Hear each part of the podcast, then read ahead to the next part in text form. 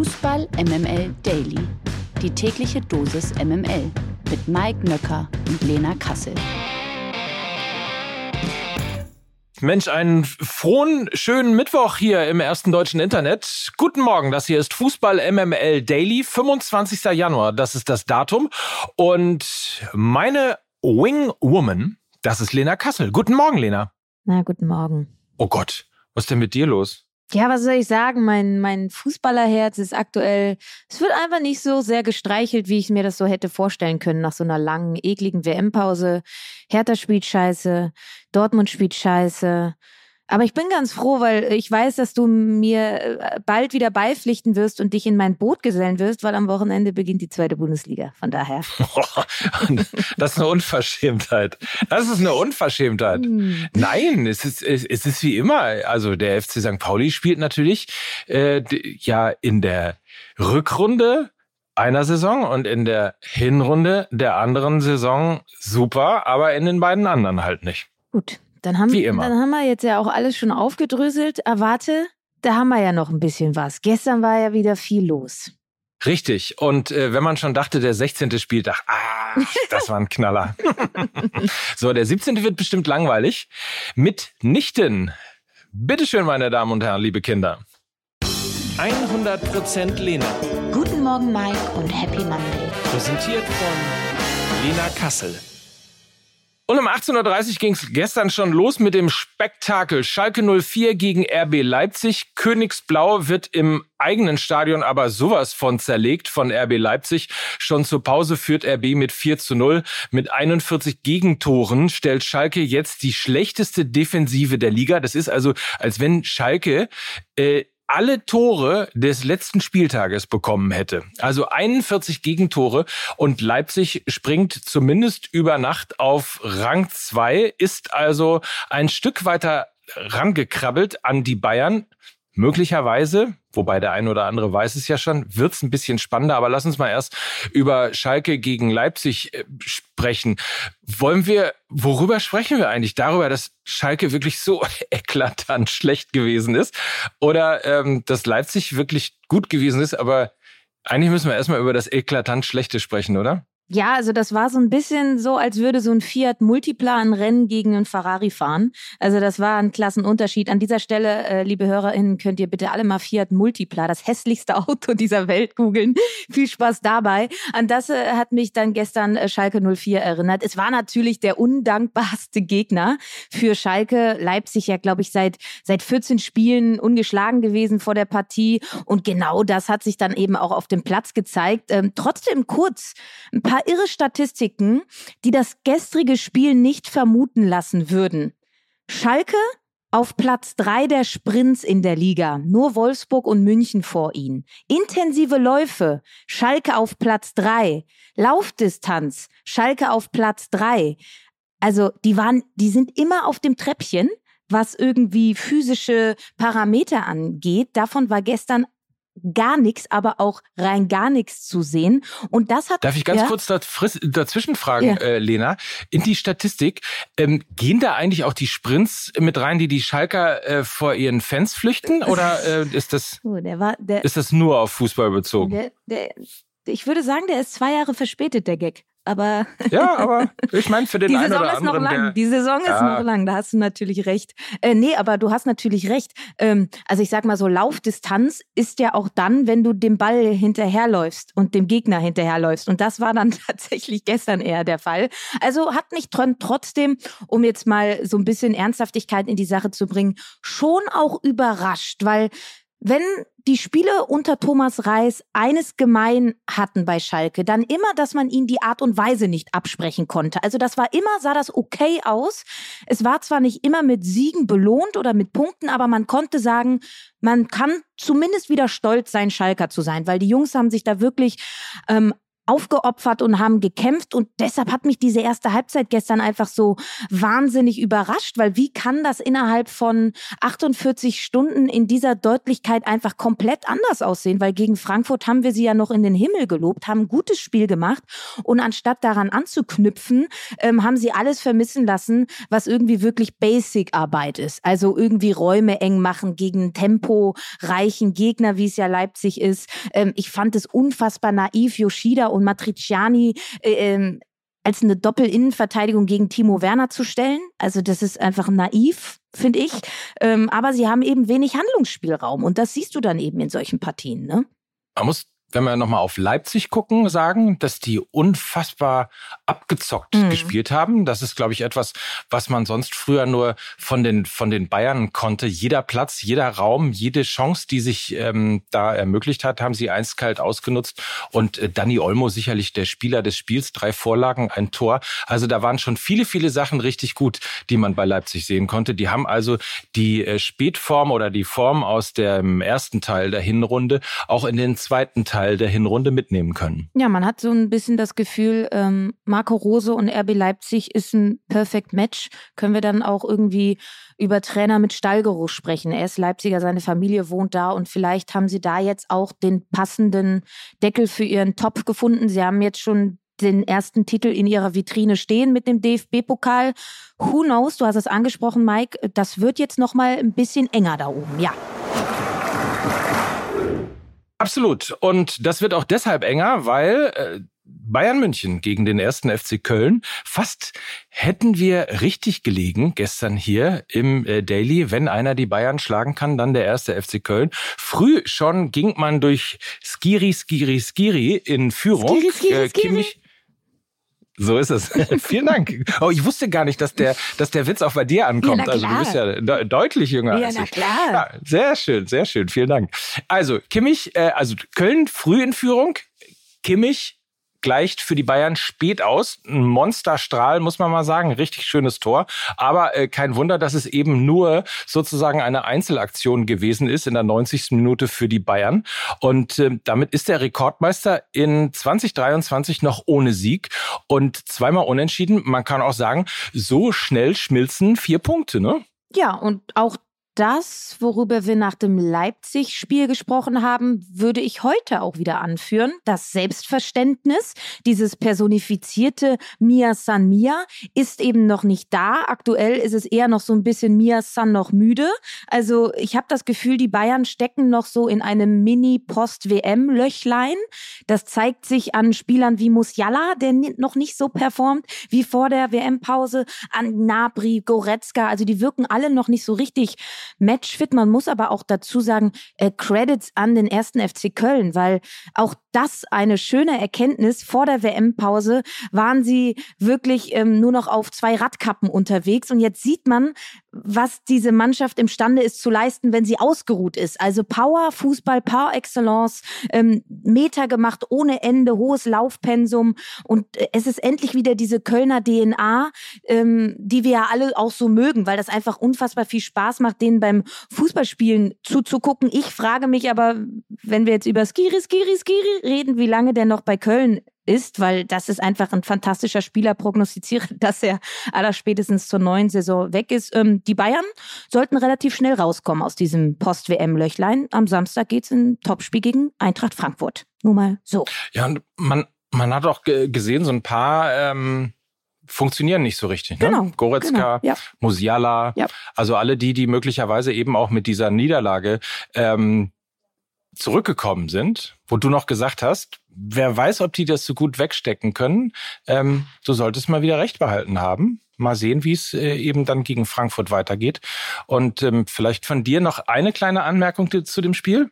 Meine Anmerkung ist, dass ich glaube, und da hast du einen guten Punkt angesprochen, ähm, Julian Nagelsmann ist jetzt, glaube ich, eher als äh, Psychotherapeut gefragt als als klassischer Trainer. Ich glaube, da ist einiges aufzuarbeiten. Auch die Personalie Thomas Müller, glaube ich, hat einen größeren Impact auf diese Mannschaft, als wir jetzt noch zu glauben mögen. Ähm, also von daher ist da jetzt erstmal noch Wundenlecken angesagt, bevor man irgendwie wieder richtig angreifen kann. Kommt zur Unzeit, wenn man eben direkt in den ersten drei Partien gegen Leipzig Leipzig und Frankfurt ran muss. Das nächste Unentschieden, das nächste, das äh, kurz vor Schluss klar gemacht worden ist, die TSG Hoffenheim gegen den VfB Stuttgart 2 zu 2. Hoffenheim führt, der VfB gleicht kurz vor der Pause aus. Endo sorgt für den 2 zu 1 Führungstreffer für die Stuttgarter, doch das reicht am Ende nicht aus. Kramaric schießt in letzter Sekunde den Ausgleich für Hoffenheim und Labadia, ja, er war so nah dran, muss man wirklich sagen, wartet aber weiter auf seinen ersten Sieg in seiner zweiten VfB-Amtszeit. Trotzdem, ich meine, wir kommen ja gleich auch noch auf Hertha, auf den direkten Konkurrenten. Ähm, trotzdem vielleicht mal erstmal ein Auge auf Stuttgart. Nicht schlecht gespielt. Da hat man durchaus Hoffnung, würde ich mal behaupten. Ja, auf jeden Fall. Ähm, bitter natürlich für den VfB in Unterzahl dann in der letzten Minute noch den Ausgleichstreffer zu bekommen. Und ich habe ja ein bisschen Haue bekommen, weil ich die, diese Führungsspielerdebatte beim VfB aufgemacht habe. Ich sag mal so, ich fühle mich ein bisschen bestätigt, ja, dass sie dann diese Führung nicht über die Zeit bringen und dann in der letzten Minute noch einen Ausgleich kassieren. Das hat dann eben auch etwas mit Führungsstärke zu tun, dass du Spieler hast, die das Ganze dann ordnen und Ruhe reinbringen. Das war nicht der Fall. Auch die rote Karte von Ahamada war kopflos, meiner Meinung nach. Das steht eben für diese junge Mannschaft, weil er wegen Meckern einfach einfach gelb-rot bekommen hat. Komplett dämlich. Nein, es stimmt Nein? nicht. Nicht wegen Meckerns. Nein, er hatte gelb und ist beim 2-1 Jubel, und das ist natürlich besonders bitter, in die Fankurve gelaufen, in den Zaun gesprungen und hat mit den Fans gejubelt. Und ähm, da können wir uns drüber unterhalten, ob das möglicherweise äh, eine dämliche Regel ist. Mit Sicherheit ist es eine der dämlichsten äh, gelb-roten Karten, die es lange gegeben hat. Und ich glaube, jetzt weiß man eben auch in Frankreich oder weiß er eben auch, als Frankreich kommt, dass man in Deutschland während des Spiels dafür eine gelbe Karte bekommt, wenn man in den Zaun springt und mit den Fans Siehst jubelt. du wieder was gelernt? Wusste ich auch nicht. Ähm, spannend, also komplett beschissene Regel, meiner Meinung nach. Absolut. Ja, also ich finde, wenn man Emotionen im Fußball nicht ja. haben will, dann erfindet man diese ja, Regel. Genau. Aber trotzdem, ich möchte noch einen Hoffnungsschimmer in Richtung VfB Stuttgart entsenden. Und das ist, glaube ich, Seru Girassi ähm, in, als, als Stürmer. Der hat jetzt schon sechs Tore geschossen, auch gestern ja wieder getroffen. Ähm, das ist eben Gold wert, wenn du so einen Torgaranten im Tabellenkeller einfach auf deiner Seite weißt. Ich glaube auch dieses 4-3-3, zumindest was die Offensive angeht, mit Thiago Tomasch auf der linken Seite und Silas auf der rechten Seite und Girassi in der Mitte. Das ist schon eine Durchschlagskraft, die sie da in der Offensive haben. Und mit einem ähm, Top-Stürmer wie Girassi, der einfach weiß, wo das Tor steht, äh, das auf jeden Fall auch ein Hoffnungsschimmer für den äh, VfB Stuttgart im Abstiegskampf, würde ich auch auf jeden Fall sagen. Kurz bevor Kramaric den Ausgleich geschossen hat, hatte ich mich eigentlich darauf vorbereitet, mit dir die Trainerfrage in Hoffenheim zu stellen, weil es die fünfte Niederlage in Folge für André Breitenreiter gewesen wäre. Und ähm, ja, ich weiß noch gar nicht so genau, was man äh, mit Breitenreiter und äh, Hoffenheim zusammen anfangen soll. Es hat gut angefangen. Jetzt stagniert's eher. Ist ne? eigentlich genau dieselbe Thematik, die wir auch schon bei Sebastian Hoeneß hatten. Die spielen irgendwie ganz gut. Plötzlich stehen die dann so am Anfang der Saison so auf Platz vier und man denkt so, huch, wie sind die denn da hingekommen? Und dann geht's langsam so peu à peu immer ähm, ein bisschen weiter nach unten in der Tabelle. Ähm, sie haben nicht nur die fünfte Niederlage, sondern auch nur einen Sieg aus den letzten acht Spielen. Das ist schon echt heftig und der war gegen Schalke. Und wie aussagekräftig das ist, das weiß ich nicht. Ähm, sie haben, äh, ist eine neue Saison alte Probleme, weil sie sind auch gestern wieder in Führung gegangen, sind dann aber nicht widerstandsfähig genug. Und ihnen fehlt so der richtige Goalgetter. Jetzt ist auch noch ähm, Rüter weggegangen, äh, Kramaric hing lange in einem Formtief. Ich meine, der Typ hat in der vorletzten Saison 20 Tore geschossen. Gestern mit, mit einem Doppelpack. Funktioniert er? Funktioniert Hoffenheim wieder. Ich glaube, wenn er langsam wieder zu seiner Treffsicherheit kommt, dann kann auch die Wende bei Hoffenheim gelingen, weil der Kader an sich ist besser als der Tabellenplatz. Ganz, ganz sicher. Ich glaube, gejubelt bei dem Treffer von Kramaric haben auch viele Fans von Hertha BSC. Das war so das Einzige, was sie dann auch bejubeln konnten, denn Hertha gegen unter im eigenen Stadion durch den, gegen den VfL Wolfsburg. 0 zu 5 heißt es am Ende. Damit hat Wolfsburg in den letzten zwei Spielen 11 zu 0 gegen Bremen und gegen Hertha gewonnen, ist also auf jeden Fall die Mannschaft der Stunde. Und Hertha geht wie Schalke also unter. Und zwar richtig unter. Für Wolfsburg ist es der sechste Sieg in Folge. Wir haben in der letzten Ausgabe schon darüber geredet. Wir haben in der aktuellen Folge Fußball MML darüber geredet. Mit dem VfL Wolfsburg ist zu rechnen. Das ist eine große, große Gefahr für alle die, die sich um die Champions League kümmern. So auch zum Beispiel Borussia Dortmund. Also die Mannschaft der Stunde. So ist es. Vom Abstiegskampf ins Champions League-Rennen. So schnell kann es gehen. Nochmal zur Erinnerung, die standen im Herbst auf Platz 17. Ähm, du hast ein klares System mit dem 4-3-3. Wenig Systemwechsel, wenig Wechsel generell.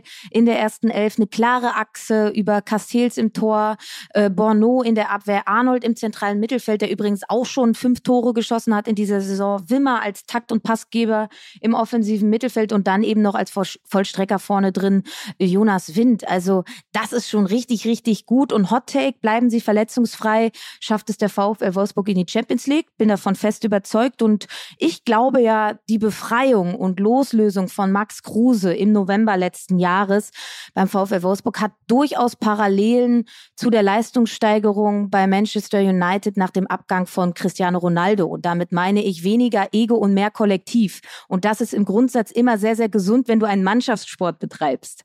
Ähm, also von daher ist mit dem VfL Wolfsburg auf jeden Fall zu rechnen. Ähm, ja, ich schätze, wir müssen noch mal kurz über Hertha BSC reden, oder? Ähm. ich, ich befürchte, ich befürchte ja. Ja, du. Mann, Mann, Mann, Mann, ja, Mann. Man hat eigentlich eine Reaktion ja erwartet, ne, nach dem enttäuschenden Auftritt in Bochum. Also stattdessen wirkten sie fast schon überfordert. Also und total verunsichert. Das hat sich allen voran in so Passfehlern im Spielaufbau gezeigt, die komplett ohne Gegnerdruck passiert sind. Und selbst ich habe ein Déjà-vu. Das vierte Jahr jetzt im Abstiegskampf und wenn ich das schon habe, dann will ich gar nicht wissen, wie die Spieler das haben. Es gibt sehr, sehr viele Spieler, die das alles mitgemacht haben. Die haben Geschichte in Berlin und zwar keine gute.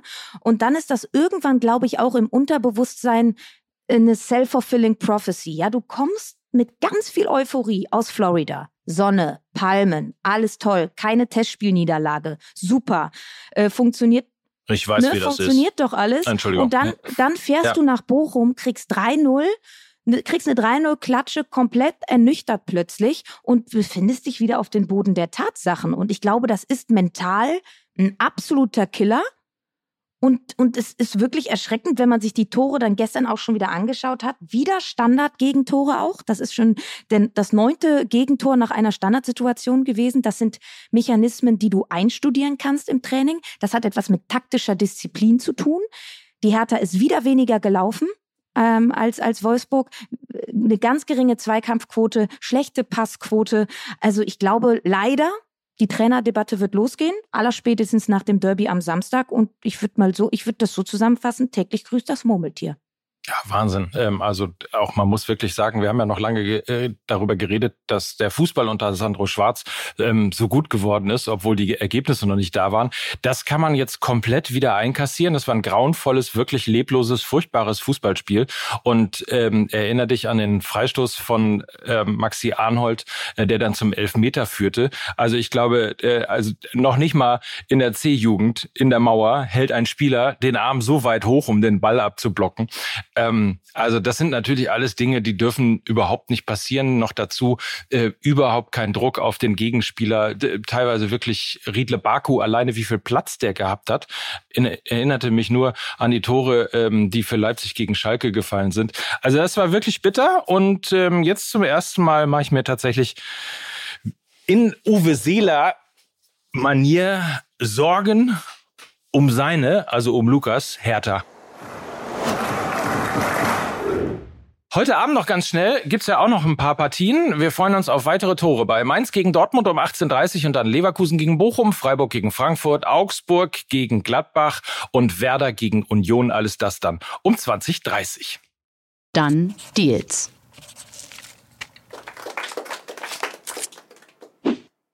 Es hatte sich angedeutet, nun ist es fix. Konrad Leimer wird im kommenden Sommer ablösefrei zum FC Bayern wechseln. Nach Informationen des Kicker hat der Mittelfeldspieler von RB Leipzig seinen Vertrag beim Rekordmeister bereits unterschrieben. Bei transfermarkt.de hat der 25-Jährige einen Marktwert von 25 Millionen Euro. Insofern also ein guter Deal für die Münchner.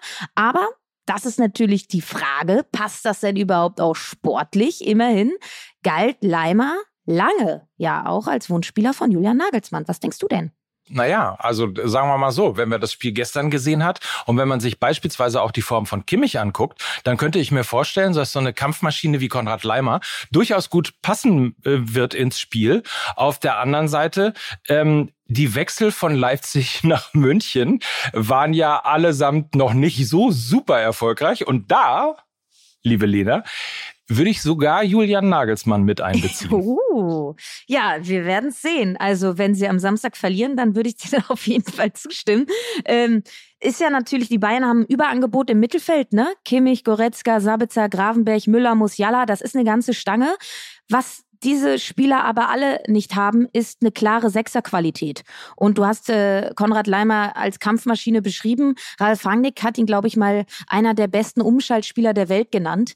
Ähm, der ist unfassbar geil auf den Ball und wirklich ein echter Sechser. Und das fehlt eben noch im Kader. Deshalb würde ich auch glaube ich, per se erstmal sagen, guter Transfer, weil es eben ein neues Asset im Kader vom FC Bayern München ist, was sie in der Form noch nicht haben.